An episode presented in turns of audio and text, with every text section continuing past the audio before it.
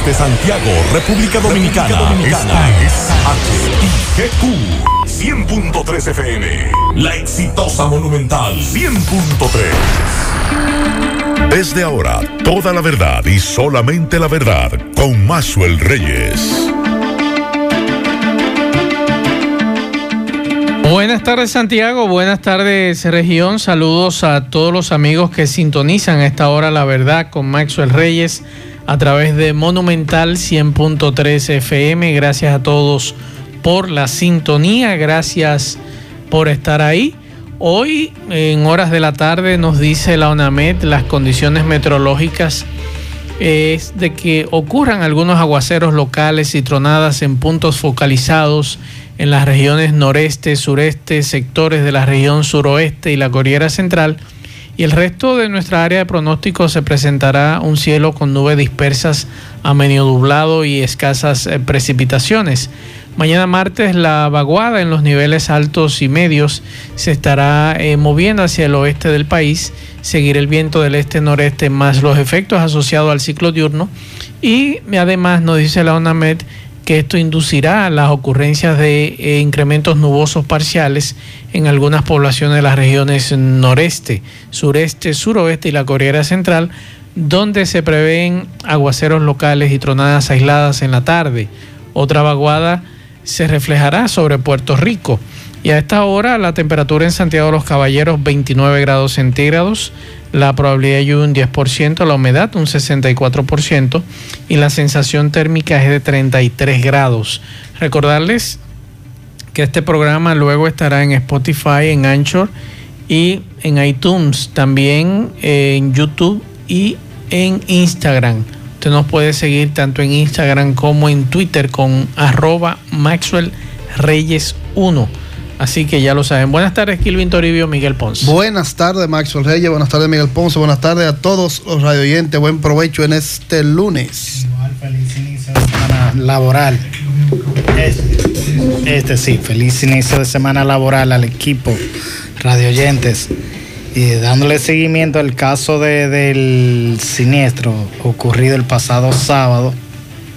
Y estuve hoy de nuevo para darle seguimiento, porque en la tarde, a las 5 de la tarde, también los familiares tienen una concentración frente a la planta de gas. Nos informan que falleció otra persona y son tres los muertos. Eh, nos dicen que eh, nos llega una información en este momento que una señora de 65 años es la tercera víctima y que falleció en el hospital Ney Arias Lora. Es la información que nos llega desde Santo Domingo. Esta información la ofrece el jefe de unidad, Eddie Bruno, eh, que esta señora tenía un 70% de su cuerpo quemado. Es la información que nos está llegando. Este Familiares del niño. Esa señora es pariente del niño que murió el pasado sábado junto al bombero y eh, quedaron en malas condiciones. Realmente la, la situación que que se dio por la fuga, que no fue una explosión, fue una fuga en una tubería que conecta sí, pero la, los dispensadores. Pero la explosión se oyó aquí en Santiago en la mañana. Se escuchó, pero, pero no como, me imagino. No por, el cilindro, no, por el tanque. está intacto. El tanque está ahí. La explosión fue después que el escape y se metió entre las viviendas ese, esa nube, como nos decían algunos residentes el sábado allí. Se metió entre las viviendas hubo una inyección y eso por eso fue el estruendo. Incluso la casa que queda al lado de, la estación de GLP eh, quedó parcialmente destruida. Eh, la vivienda donde murió el niño Brailing eh, quedó muy quemada, aunque era de block, quedaba en la parte trasera, pero es muy lamentable. Hoy, Miguel, vamos a hablar de impuestos. Vamos a escuchar en breve lo que decía el fin de semana el presidente de la República con relación a estos impuestos que se que dice él que van a consensuar, pero también me gustaría escuchar a ustedes la opinión de ustedes con relación a qué ustedes opinan con relación a este tema. Y hace unos minutos también nos informan que el gobierno rompió, eh, anunció hoy la ruptura de los contratos suscritos con Odebrecht. Así que esa es la noticia que también trasciende este mediodía Así que vamos a la pausa. a propósito, se estaba anunciando para hoy protesta en la Plaza de la Bandera. Que me dicen que mayormente son peledeístas que están auspiciando esto. Pero no podemos partir de ahí, porque antes también era la misma crítica. Exactamente. Cuando se la hacían los peledeístas decían, que era, PRMista y ahora dicen que son peledeístas. El problema es que está, está el problema y está planteado un asunto de uno de, de unos impuestos. Así que queremos saber la opinión de ustedes. Recuerden que usted puede dejar su mensaje de voz en nuestro teléfono celular 809-393-4404 y también llamarnos aquí en cabina en breve al 809-971-1003 y 809-241-1003. Queremos escuchar su opinión con relación a este tema luego que escuchemos lo que planteaba el presidente de la República el fin de semana con relación a los impuestos.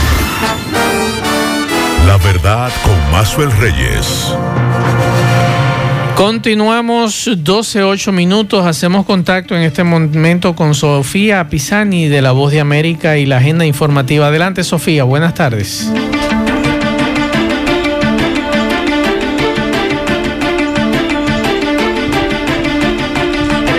Estados Unidos, Donald Trump podría ser dado de alta en las próximas horas de este lunes del hospital Walter Reed, según informó el domingo el equipo médico de la Casa Blanca encabezado por el doctor Sean Conley. Adicionalmente, Conley aseguró que el presidente está recibiendo el esteroide dexametasona debido a que experimentado dos episodios de caídas transitorias en su saturación de oxígeno.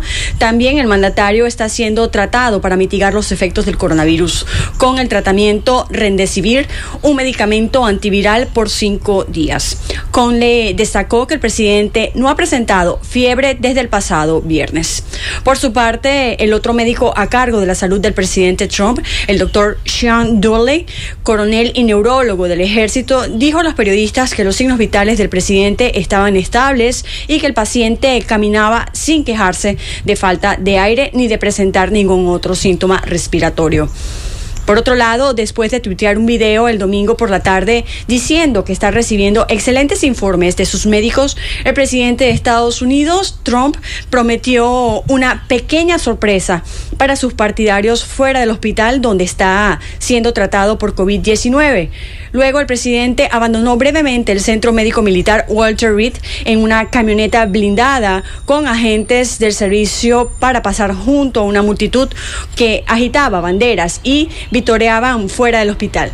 Por otro lado, a un mes de las elecciones presidenciales del próximo 3 de noviembre, las encuestas publicadas en Real Clear Politics refleja que el candidato demócrata Biden aventaja al presidente Donald Trump por 10 puntos. Desde Washington, con la agenda informativa, les informó Sofía Pisani, Voz de América. La verdad con Mazuel Reyes. Bien, muchas gracias a Sofía Pisani de La Voz de América por esta información. Es bueno decir lo siguiente. El sábado nosotros nos comunicamos con Juan Marte con relación a este tema de los impuestos. ¿Por qué? porque solamente muchos estamos hablando de el posible impuesto que se le imponga al salario de Navidad y también de el 3% que se le va a cargar a la tarjeta de crédito en moneda internacional. Se está hablando solamente de eso, pero hay una situación que por eso conversamos con Juan Marte el sábado y que esa información está en noticia.de hoy, usted la puede leer es un impuesto adicional que se le va a agravar al GLP. Oye bien, a la importación del GLP. Estamos hablando de 174.50 dólares que se le va a agravar por cada tonelada métrica de ese combustible o de sus componentes que sean importados para venderlo en la República Dominicana. Y ese tema no se está tratando ese tema en realidad muy pocos medios han tratado ese impuesto adicional al GLP. Y Juan nos dio la información y Juan rechaza de plano la creación de este impuesto. ¿Por qué? Porque no es Acuastal la que trae el, GLP, que le van, se lo van a cargar, pero ¿a quién se lo va a cargar? Va a ser el consumidor. Va a ser el consumidor final y eso nos decía Juan Y Juan Marte nos decía, óyeme, nosotros como CNTT estamos opuestos a que no solamente este impuesto de 174.50 dólares que se le va a agravar a la importación del GLP, sino a otros más, como este del tema del salario 13, el tema de la tarjeta se está hablando también de las vacaciones también. Eh, entonces, vamos a escuchar lo que planteaba el presidente la noche del sábado, que fue que colgaron varios videos. Vamos a poner algo que eso se perdió el fin de semana, eso solamente fue en las redes sociales, porque mm, muchos no he escuchado hablando de este tema de que el presidente trató en las redes sociales. Vamos a escuchar.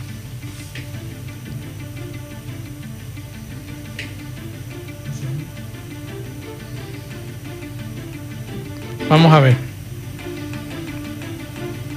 Bueno, estamos teniendo un pequeño inconveniente con... En virtud... Vamos a ver, ahora sí. Generado a propósito de la introducción del anteproyecto de ley que incluye el presupuesto del año 2021, el señor presidente de la República se dirige a la prensa nacional. Bueno, saludos. Déjenme quitarme esto. Con, tenemos el distanciamiento social. Como ustedes saben, el Poder Ejecutivo tiene que enviar su presupuesto a más tardar el primero de octubre eh, de cada año para el año que entre. Bueno, eh, vamos a ver si puedo conectar nuevamente porque estamos teniendo inconvenientes con el internet. Vamos a ver si... Bueno, perdí la señal de... Vamos a ver. Vamos a repetir nuevamente ahora lo del, lo del presidente ahora. Déjenme quitarme esto. Con, tenemos el distanciamiento social. Como ustedes saben, el Poder Ejecutivo tiene que enviar su presupuesto a más tardar el primero de octubre eh, de cada año para el año que entre, en este caso en el año 2021. Eso hicimos nosotros. En un año, señores, con la pandemia y también el próximo año, un presupuesto de crisis, en una situación que hemos recibido un país eh, totalmente eh, quebrado, un, país con muchísimas situaciones que se darán a conocer en cada ministerio, la situación de cada ministerio también y en general también de, del gobierno, su situación eh, fiscal de cómo fue recibida. Y depositamos, como su nombre lo indica, un anteproyecto de presupuesto. Ese anteproyecto será discutido con toda la nación. No se va a imponer nada, como ha sido siempre la forma nuestra y nuestro estilo de gobernar. Se va a discutir con toda la sociedad. Si hay impuestos, proyectos de impuestos que han sido sometidos en otros países, que organismos han recomendado, que no proceden, pues esos impuestos eh, no serán aplicados. Lo que sí el gobierno está muy eh, preocupado es por mejorar la calidad de, la salud de la población dominicana. Y para eso, eh, de los cuatro ministerios que han tenido un aumento está el Ministerio de Salud para mejorar la calidad de la salud, para terminar más de 11 hospitales que se han iniciado y no han terminado, para mejorar los salarios de los médicos, enfermeras y bionalistas, como está en ese proyecto de presupuesto. Además, el presidente decía que estos impuestos son transitorios, pero nosotros, Miguel Ponce, tenemos unos impuestos ahí transitorios hace muchísimos años y siguen ahí. Que diga la primera ocasión en que han quitado un impuesto que lo han colocado y que se ha dicho que es transitorio. Exacto. No ha habido el primer caso. Entonces, nos gustaría eh, saber la opinión de ustedes con relación a este tema, la opinión de estos impuestos, estos nuevos impuestos. 809-971-1003, 809-241-1003. El, presidente dice que va a consensuarlo. ¿Y por qué no se escuchó antes de, llevar ese anteproyecto otras voces que, que explicaran de dónde podría obtener eh, recursos. Exacto. Por ejemplo, hay una propuesta que yo la veo muy, muy certera de, muchos sectores. No la de, quitarle el dinero a la gente, a los corruptos, porque ese, ese, ese es vital. Pero uno sabe que tendría que ser un proceso en la justicia que lo condenen y eso pudiera tardar hasta 10 y 8 años. Sí, pero. Vamos a hacerlo. Reduciendo salarios que, que, son bastante altos. A los funcionarios. ¿Cuánto gana, por ejemplo, un regidor? aquí en Santiago. 100 mil pesos. ¿Y por qué tiene que ganar 100 mil y pico de pesos acudiendo una vez a la semana? No, pero. Bajémosle a 50 mil. El del Banco Central que gane casi un millón. Vamos a ponerle 300 mil o 400 mil. Claro. Gente que ganen de 200 de 200 mil y algo. Vamos a, reducir. Tenemos llamada. Buenas tardes. Sí, buenas. Cuéntame. Sí, para comentar sobre ese tema. Sí, adelante yo quiero decir que nosotros tenemos que tener conciencia también de ver que la situación del país no, no anda bien, que los ingresos del gobierno han bajado muchísimo, como podemos saber todos. Pero yo soy uno de los que no me opongo que uno tenga que pagar su impuesto y, y que le, le cuenten cualquier cosa, si en realidad el dinero se utiliza para lo que el gobierno en realidad está proponiendo. Perfecto, muchas gracias. Otra opinión, 809. 971-1003, 809-241-1003. Buenas tardes. Buenas tardes. Cuénteme. La bendición para todos en el nombre de nuestro Señor Jesucristo. Cuénteme, Maxwell, es muy fácil eh, poner el impuesto a los pobres. ¿Por qué mejor todas esas ayudas que le llegan a los millonarios no las reducen? ¿Eh? ¿Por qué no es mejor quitarle el 3% del, del sueldo 13 a los corruptos, ¿por qué no es mejor rebajarle el sueldo, principalmente al gobernador del Banco Central? Es muy fácil coger pan del pobre, así no, así no se hace patria. Perfecto, muchas gracias. Otra llamada, buenas tardes, saludos. 809-971-1003. Buenas tardes, queremos saber su opinión con relación a este tema de los nuevos impuestos. Sí, que porque no le cobran a todas esas a todos esos millonarios ricos que tienen cuenta grande y todas esas mansiones que hay en este país, porque siempre tienen que pedirle quitarle a los pequeños, siempre miran nada más para los chiquitos. Todos los grandes millonarios de este país deben de aportar a esta situación que, en que está el país, el mundo entero, porque no solamente este país, el mundo tiene problemas, pero nada más miran para los pequeños. Eso no está bien. Entonces el presidente tampoco no tiene una gente que salga a hablar, siempre tiene el que está desmintiendo cosas y aplacando a la gente, porque y, que, y, toda esa gente que tiene a Milagro y compañía y no salen a decir nada, a defender su gobierno. Perfecto, muchas gracias. Me decía alguien que se ha tratado un tema en las redes sociales que es recuperar el dinero robado por exfuncionarios. Hay muchas formas, Macho. Sí, pero espérate. Hay muchas formas. Hay una situación, yo hablaba con la magistrada Aura Luz García, que es la fiscal titular de, de La Vega, y nos decían, pero ahí están los legisladores, vamos a aprobar la ley de extinción de dominio. También. Que ahí usted sí puede recuperar todo el dinero lo que pasa y el dinero robado. Que esto es cíclico. Cada vez que el gobierno quiere buscar dinero, afecta a los trabajadores. Por ejemplo, ahí está la zona franca. Vamos a cobrarle un, pequeño por ciento de zona franca. Vamos a buscar el dinerito por ahí, pero no, no se quiere afectar a los empresarios. El asunto este de la ley de extinción de dominio, que estoy totalmente de acuerdo con la magistrada Aura Luz, que es de su óptica, ella me decía que los que saquearon el Estado, a través de esa ley de la extinción de dominio, se puede recuperar todo el dinero que se ha robado por exfuncionarios. Y ahí sí podemos decir, ¿cuánto usted robó? Bueno, esa ley usted está tiene, estancada. Y esa ley está estancada en el Congreso. ¿Y por qué no la aprobamos? No nos conviene. Ni la toca. Buenas tardes. Sí, buenas. Adelante. Mazo, ¿cómo estás? Muy bien, gracias a Dios. José de Moca. Cuéntame, José. Fíjate, el hecho de querer ponerle sobre todo un impuesto al salario 13, que yo entiendo que ese salario debe ser intocable. Ese salario debe ser, es más, yo creo que eso ni, ni pensarlo deben ni siquiera pensarlo, porque, carajo, ¿cómo se explica que porque ciertamente eh, el gobierno ya ha recibido un país en quiebra, un país con el problema de la pandemia y cuantas cosas, pero ciertamente, como han dicho otros oyentes que han llamado antes que yo, ¿por qué no aplica la temática de a muchos de estos funcionarios eh, que tienen sueldo de lujo, si se quiere, rebajen el sueldo. Vamos a ponerle sueldo que se conduelan con la realidad y que ese dinero que se le rebaje, entonces pueda aplicar para lo que el gobierno pretende. Pero óyeme, como decía también la persona que me llamó, llamó antes que yo, nada más aplican para los pequeños. Los pequeños son los que pagan la java. Perfecto. Muchas gracias. esa ley de extinción de dominio, de dominio es tan completa que, que una persona, lo que, lo que ha pasado por estos, estos Incluyendo hasta con los narcos. Sí, personas que consiguen dinero mal habidos. Sí. Que cumplen una condena y luego vienen a reclamar su dinero y está ahí. Y, hay que entregárselo. Pero si aprueba esa ley, eso no va a pasar. Vamos a escuchar este mensaje.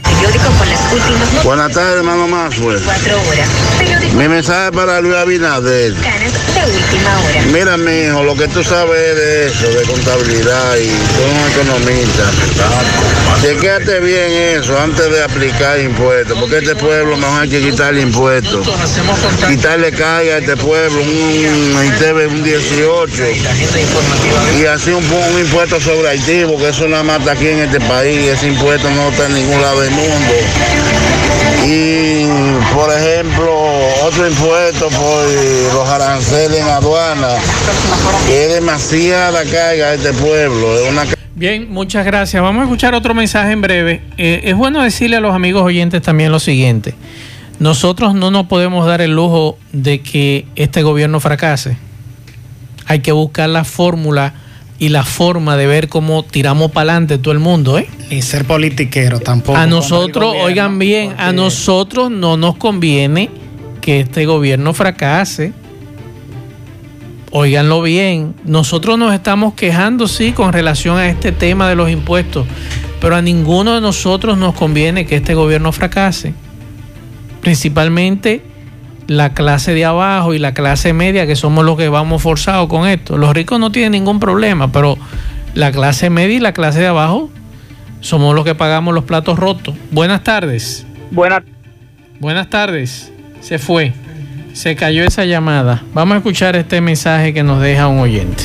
Buenas tardes, que Dios le bendiga a todo, hermano Maxwell. Amén. Oiga, lo importante es que aquí se haga una modificación del ITEVI y lo bajen a un 5, 6, un 7%. Y que se lo apliquen a todos los servicios y toda la medicina, todo en general. Que ese ITEVI demasiado alto. Estoy de acuerdo. Eso es lo que hay que hacer aquí, modificar el ITEVI y aplicárselo a todo, pero un 5, un 6, un 7%. Y hasta un 8 podría ser. Aunque lo correcto es un 5%. Estoy de acuerdo contigo. Y así el país va, va a tener una sola tasa de impuestos. Claro. Que pasen buenas tardes. El gran problema está ahí. Ese es el gran problema. El gran problema es que usted lo baja. El gobierno va a percibir menos recursos. Sí. Tendría que ser mejor captando los recursos, que ahí ha sido la debilidad de todos los gobiernos. Recuerde que tanto aduana, tanto DGI han hecho énfasis en aumentar la cobranza y a veces con impuestos le, le ponen más impuestos, pero eh, y, uno ve el discurso constante, es decir, hay que aumentar la cobranza a mayores contribuyentes, pero nunca sucede. Ahí es que está el gran problema. Ahí está la Si usted no aumenta, como hace también la, la, Por ejemplo, distribuidora de energía, que prefieren aumentarle más el precio de la factura de luz y no aumentar la cobranza con mayor cliente. Por ejemplo, el, tema, el tema de impuestos transitorios, el de la publicidad que nosotros pagamos, fue transitorio en el gobierno de Hipólito. Y se ha quedado. Y se ha quedado. El de los combustibles fue transitorio, se ha quedado. Y hay otros más que han sido transitorios. Eh, por ejemplo, el de los bancos, cuando usted hace transacciones con cheques y demás, eso fue transitorio también. Y se han quedado. Entonces, eso es lo interesante, que el presidente aclare sobre esta situación. entiende que él recibió una situación difícil, difícil. Que esta pandemia la ha dejado con, menos cantidad de recursos captados y necesita de algún modo un presupuesto, usted lo hace por lo que va a recaudar. Pero esa propuesta que dice amigo es interesante. Vamos a grabar todo. Vamos a poner un 6, un 7% de ITEVIS a todo, digo yo. ¿Y usted cree que...? Se recauda mucho más, porque es a todo que usted le está grabando. ¿Qué productos hay de consumo masivo que no se le, no se le pone ITEVIS? Paquete. Vamos a seguir escuchando mensajes. Así no se hace patria, Max, eh, maltratando al pueblo. Vamos a, a bajarle el sueldo a los funcionarios, vamos a bajarle el sueldo a los legisladores y vamos a recuperar lo que la corrupción nos ha robado. y todo eso, yo sé que ahí vamos a recuperar eh, parte de dinero porque la situación no es solamente del país, es global. Entonces, no podemos ir por ligero con el sueldo 13. Está bien, vamos a poner el impuesto al sueldo 13, pero complácenos primero con gente presa y recuperándonos de lo que de dinero que se ha pedido en la corrupción. Pero para recuperar ese dinero, mi estimado, tiene que ser por la ley de extinción de dominio. Si no la aprueban en el Congreso, estamos en el aire, no hay nada. Otro mensaje. Buenas tardes, Mazo Reyes. Buenas tardes, Kevin Ponce. Si queremos recuperar dinero simple, vamos a aplicar las, las leyes a todos estos ladrones que saquearon el Estado y dejaron esta deuda, vamos a quitarle lo que se robaron y con eso vamos a pagar la deuda externa y vamos a, hacer todo lo, que nos haga falta durante el tiempo de pandemia. Entonces, no es a través de impuestos, porque si estamos en, en emergencia no podemos implementar el asunto de cobro de impuestos, porque ¿de dónde se van a pagar? Y la clase media y la clase baja, eso no son las que se ven perjudicadas. Vamos a quitarle la, exoneración y vamos a quitarle estos privilegios que tienen las empresas. Por ejemplo, la Barrigol, que le dan miles y miles de, eh, galones de, combustible gratuitamente. Vamos a quitárselos a esas empresas y vamos, y vamos a utilizarlo para paliar la situación médica, la situación del país, de la pandemia. Es bueno, amigos, que exijamos a nuestras autoridades la aprobación de la ley de extensión de dominio. Eso es lo que nosotros necesitamos. Eh, que se apruebe en el Congreso y que ellos se pongan de acuerdo. Seguimos escuchando mensajes. Buenas tardes, Mazo. Mazo, eh, si tú puedes hacerme favor, llame el video este del presidente. El video está en mi cuenta de Instagram. Usted puede entrar a mi cuenta de Instagram, arroba Maxwell Reyes 1 y ahí está, usted puede verlo. Seguimos escuchando mensajes. Buen día, buen día, Mazo de Reyes. ¿Cómo tú estás? Y los muchachos. Bien, bien. Mira, yo quiero que me digan si es correcto o no. El fin de semana, el sábado, eh, estaba con mi esposa en una clínica de Santiago. No voy a decir el nombre para poder investigar a fondo. Eh, como al mediodía, después de las 12, eh, me mandan a caja a pagar una tomografía donde yo tengo seguro y creo que me debe cubrir todo. Cuando voy a caja para hacer la tomografía, me dicen que tengo que pagar 500 pesos. Y le digo que por qué razón yo tengo que pagar 500 pesos si tengo seguro. Me dicen que el tomógrafo ya está fuera de su horario laboral.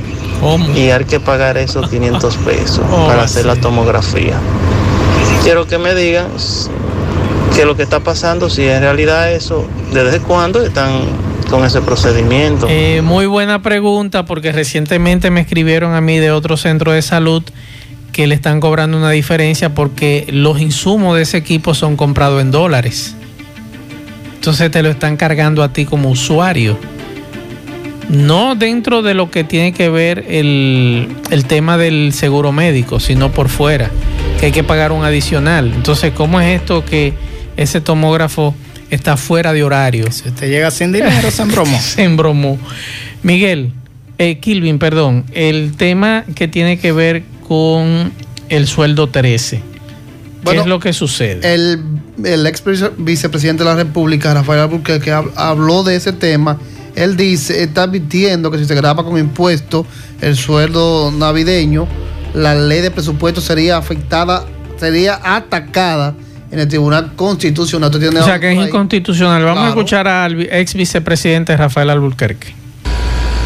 El gobierno debería eh, repensar, reflexionar sobre esta disposición que incluye en el proyecto de ley de presupuesto, afectando con un gravamen con el impuesto sobre la renta al salario de Navidad. Cierto que lo limita para aquellos trabajadores que ganan por encima de 34 mil pesos al mes, pero precisamente estos son los trabajadores de clase media y esa clase media ha sido golpeada muy duramente por la pandemia. En segundo lugar, hay que pensar que más de un millón de trabajadores estuvieron suspendidos durante la pandemia y por tal razón no recibieron sus salarios, lo que significa que en el mes de diciembre solo van a recibir una proporción del salario de Navidad. Y si ahora a esa proporción se le afecta con el impuesto sobre la renta, pues sencillamente estarían recibiendo eh, una mínima parte de lo que realmente le hubiera correspondido en un año normal. Pero en tercer lugar, y es lo más grave de todo, el salario de Navidad se va adquiriendo ese derecho mes tras mes durante el año calendario. De manera que cuando esta ley de presupuesto se apruebe por el Congreso y finalmente se promulgue por el Poder Ejecutivo, estaremos ya terminando el año y esto significa que la ley estará afectando a derechos que fueron adquiridos desde el mes de enero del año 2020. Una ley no puede tener efecto retroactivo y por tal razón estaría en este caso contraviniendo una norma constitucional que dispone que la ley solamente surte efectos para el futuro. De manera que el gobierno se arriesga a demandas, acciones que serán intentadas ante el Tribunal Constitucional para declarar la inconstitucionalidad de esta norma. Yo lo que entiendo es que el gobierno debe reflexionar en este sentido y eh, tratar de evitar un ruido que en estos momentos no necesita un gobierno que acaba apenas de ser, eh, de, de inaugurar su gestión el pasado 16 de agosto. Verdad con Mazuel Reyes. Bien, continuamos. Al inicio del programa decíamos, amigos oyentes, que el caso del Licey al medio, carretera La Peña, que comunica esa zona con Tamboril, estuvimos allí el sábado, eh, luego del incendio en la estación de GLP Copagas. Eh, vimos la situación muy grave, lo que ocurría allí.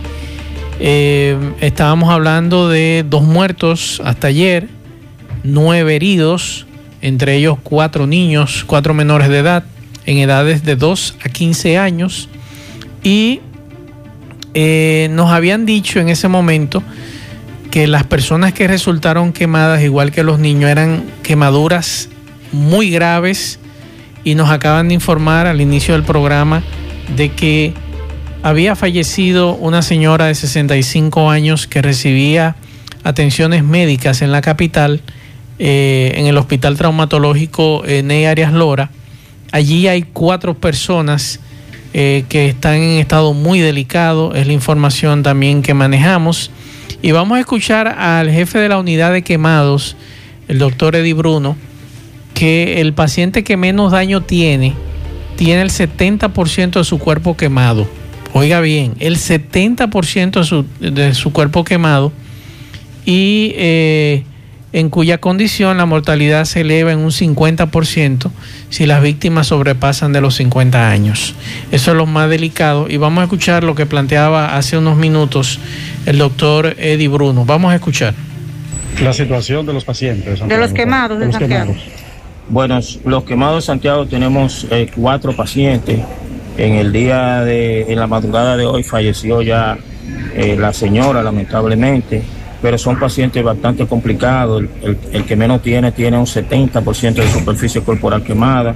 También son pacientes ya con una edad bastante sobre los 50 años. Y solamente ese hecho de tener 50 años y sufrir una quemadura de ese tipo y con ese porcentaje de superficie corporal quemada, solamente la edad eh, implica que eh, el 50% de, mortalidad, no aumenta la mortalidad en un 50%. ¿Y cuántos quedan aquí, doctor, entonces?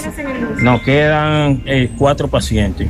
Llegaron cinco, eh, falleció uno, nos quedan cuatro pacientes de eso. O sea, estamos hablando que se eleva a tres el número de víctimas, eh, víctimas mortales. Eh, la señora Griselda fue la que falleció, nos dicen. Estoy buscando porque estoy hablando con un pariente y Griselda Padilla, me imagino. Sí, esa es la señora que falleció. él no lo sabe, él me, está diciendo eh, que, que la cuñada de él se llama Griselda Padilla, él no sabe, parece todavía. Bueno, es la información que da Eddie Bruno. Vamos, entonces tú hablaste con el director del hospital Cabral Ibáez. La doctora Quintana, que es la directora de la unidad de quemados. Del hospital de, niños. Del hospital de niños. Me dice la doctora Quintana que allá hay cuatro, eh, cuatro menores ingresados y presentan quemaduras de segundo y tercer grado y que es muy grave la condición de estos niños. Y eso, eh, eh, lo, lo recuerde que en el Cabral me parece que hay uno, dos, y pensaban hacer un traslado de este paciente, que una de las cosas que deberían enfocarse, lo del sector salud en Santiago, es reclamar a una unidad de quemados Santiago y la región norte no tiene una, unidad de quemados y tiene que darse este tipo de situaciones, de llevárselo de urgencia a Santo Domingo, en un trayecto que pudiera eh, eh, ser eh, vital para los pacientes. Así es. vamos a escuchar lo que plantea el director del hospital Cabral Ibáez con relación al tema el doctor Bernardo Hilario sobre las condiciones de algunos pacientes que llegaron con quemaduras de la explosión de la estación de GLP de eh, la carretera La Peña, Copagas.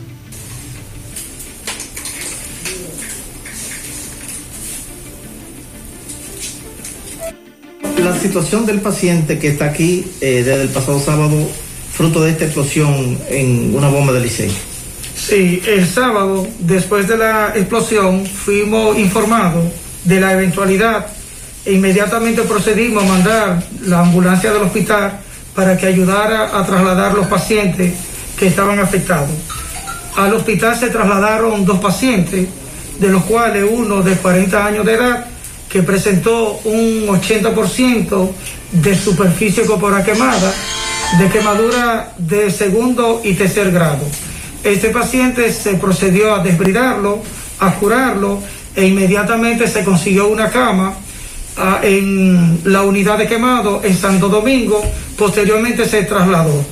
Eh, un segundo paciente de 19 años de edad con un 90% de superficie corporal quemada, a su llegada este paciente presentó disminución de la oxigenación, por lo cual se procedió a intubarlo Actualmente se encuentra en cuidados intensivos, en ventilación mecánica y presenta el 90% de la superficie corporal quemada. Este no se trasladó inmediatamente porque la condición de no eran apropiadas para el traslado. En el día de hoy se va a proceder a desbridarlo, a curarlo y posteriormente cuando se, ya esté más estable lo vamos a trasladar a cuidado intensivo de Santo Domingo. Y es importante eh, recalcar que en el Cibao no existe una unidad de quemado, por lo cual eh, es importante que se haga una unidad para que estos pacientes cuando nos llegan, uno atenderlo y no referirlo a la capital. O sea que la condición es pronóstico reservado. Sí, el pronóstico es reservado. Actualmente se encuentra, como dije, en ventilación mecánica. Ok. Gracias al doctor Hilario, Bernardo Hilario. Eh, Ponce, entonces en la unidad de, de, quemados del Hospital Infantil Arturo Grullón hay alrededor de cuatro menores de edad. Cuatro menores, sí. Y me decía la doctora Quintana que está entre uno, dos años hasta 15. Y las quemaduras son muy graves, de segundo y, tercer grado. Y el pronóstico, como también decía el doctor Hilario, es reservado por las condiciones en que quedaron eh, estos, menores, igual que en el caso de los adultos. Sí, es una situación bastante grave. Eh, nos dice, nos escribían también ayer eh, residentes en la zona que hoy hay una protesta a las 5 de la tarde porque ellos entienden que eso hay que cerrarlo. Y nos decían que ese, esa estación aparentemente tenía problemas de un escape y se le había comunicado en varias ocasiones a los propietarios. sí, pero, pero ahí la culpa me la tiene Digenor, Industria y Comercio, que, que yo espero el informe de, los bomberos, del cuerpo de bomberos, que dé el informe final para ver la reacción y qué va a decir Industria y Comercio, porque siempre pasa eso. Incluso, acuérdense que Industria y Comercio, en el pasado gobierno aprobó un protocolo por los otros accidentes que pasaron anteriormente y, no, y, no, y no se, se ve que no. Ahora, ahora Miguel. ¿A quién reclamarle, por ejemplo? Los propietarios son 102 eso es una cooperativa. Sí. Pero es una empresa. Sí, una empresa, pero son 102 socios. Hay que reclamar Entonces los 102 tiene que ser a, la empresa como tal y a los 102 socios. Así es. Que decidan. Hay que ver, porque estuve de nuevo en la mañana y, se nota que donde estuvo la fuga es un pequeño tubo que comunica a los dispensadores. No hubo ni explosión del tanque ni siquiera de la manguera como tal, es un pequeño tubo que se ve la abertura. El tubo es como de una especie de goma que fue donde, donde abrió. Ahora vamos a hacer un, un ejercicio todos, todos los que están escuchando este programa y nosotros que estamos aquí en cabina. ¿Cuántas estaciones y envasadoras de GLP cerca de apartamentos, de casas, de de escuelas aquí en Santiago. Toda impuesta a base de dinero. Eh, yo no tengo esa información, claro, pero todo el mundo sabe eso. Pero yo no lo puedo decir. Aproximadamente 100 estaciones de GLP que han construido en, en barrios, en hasta al lado de la Corazán. Incluso, incluso a mí me decía alguien el sábado y que estábamos hablando y me dijo, resérvame eh, lo, porque es una autoridad me dice, ¿tú te imaginas esta situación, por ejemplo, en las estaciones que están en Cienfuegos? Por ejemplo, la que está en la Bartolomé Colón, al lado de unos apartamentos. La que está ahí cerca de Prismar, al lado de unos apartamentos. En los ciruelitos. En los ciruelitos. Y me, empezó... ahí hicieron muchas protestas. Y ahí vimos, Max, ahí vimos cómo cambió la actitud del comunitario, uno protestando a favor. en parte la comunidad, la son los responsables. Claro son los responsables. de responsabilidad. El, asunto es, señores, ¿usted imagina una situación similar a esa que ocurrió ahí? La que ocurrió en los Obos, ¿usted se acuerda? La que el, tanque explotó. Para, que, para mañana estoy trabajando precisamente de la cantidad de estaciones de GLP que han presentado eh, este tipo de fugas o explosiones en Santiago en los últimos ¿Usted eh, recuerda un periodo de 10 años. La de la autopista Duarte, ahí cerca de Canabacoa. Ahí, que ocho vehículos resultaron eh, prácticamente todos destruidos. Un hombre de nacionalidad haitiana con quemaduras. Ya serían cuatro las víctimas eh, en un periodo de 10 años. De víctimas ya de, mortales. Sin, sin contar la decena de heridos con quemadura de gravedad que han tenido que convivir durante ese tiempo solamente por irresponsabilidad de la misma junta de vecinos que, que se dejan comprar conciencia y de autoridades complacientes municipales, de, las centrales, la que, dan, la que otorgan permiso de industria y comercio en ese caso. Entonces, yo me imagino que ustedes han hecho todos ese ejercicio mental de todas las estaciones de GLP que están en todas las zonas eh, de urbanizaciones, que son lo más extraño, que a usted le construya una estación de GLP frente a unos apartamentos.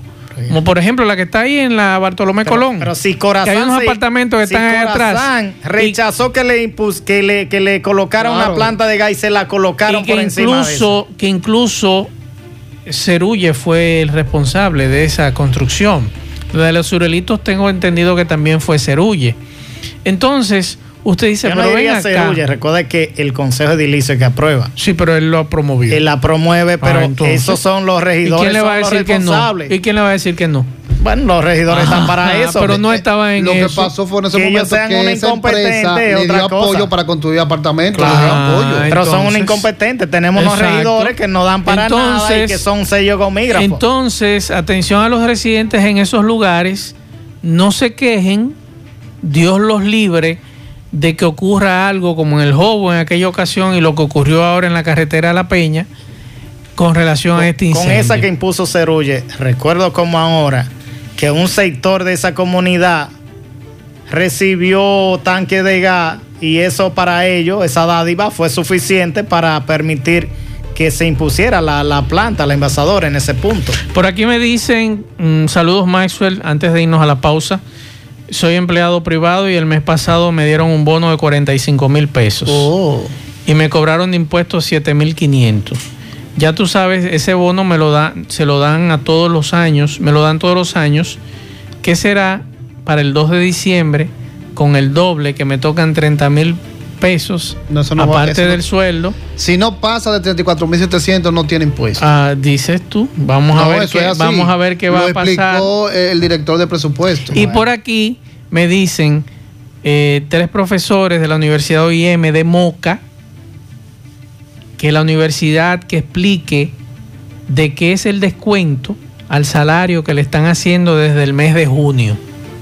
El cobro ayer, el, o sea, ellos cobraron ayer y le descontaron 6 mil pesos sin saber de qué son eh, este descuento. Entonces, atención a la OIM, a la Universidad OIM, de qué es el descuento de estos 6 mil pesos que se le hizo a estos tres profesores. Así que vamos a la pausa, en breve seguimos. La verdad con Mazuel Reyes. Bueno, Soesi, continuamos 12.53 minutos. Soesi eh, nos informan que están solicitando al presidente de la República anular los permisos ambientales otorgados en la pasada administración por medio ambiente. Vamos a escuchar. Reiteramos nuestra solicitud al presidente de la República y a la vicepresidente otorgado clandestina y fraudulentamente dentro de la zona protegida a un pseudo empresario disfrazado de promotor ecoturístico. Es inaceptable que a esas alturas no se haya anulado el permiso que enajena parte de la zona protegida y autoriza construcciones privadas dentro de la zona núcleo del monumento natural Pico Diego de Campo. Es impensable que se mantenga una autorización que entrega hasta el camino de acceso a la, a la zona protegida. Y lo peor de todo es que ese proyecto puede perfectamente realizarse fuera de dicha zona protegida, en unas propiedades que tienen los afortunados paralizó el inicio de la campaña El Diego de Ocampo no se negocia, porque encontrarnos en ese momento en un periodo de transición la verdad con bueno, la presidenta de SOESI, Mavelin Consuegra. Gracias, Eduard Fernández, por mandarnos este audio de la posición de SOESI con relación a esta situación que ocurre en la zona protegida Diego de Ocampo. Recuerdo entrevisté al promotor de ese proyecto y, el conflicto que se genera por esto, porque es eh, el, terreno en disputa es, queda a la entrada taparía parte de la entrada de, lo que es eh, la zona de, que maneja Soesi, que es de comanejo, junto con la gente de, la zona de, Diego de Ocampo.